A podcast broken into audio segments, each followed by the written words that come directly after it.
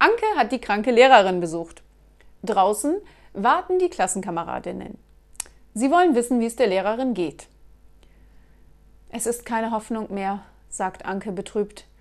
Sie kommt morgen wieder in die Schule.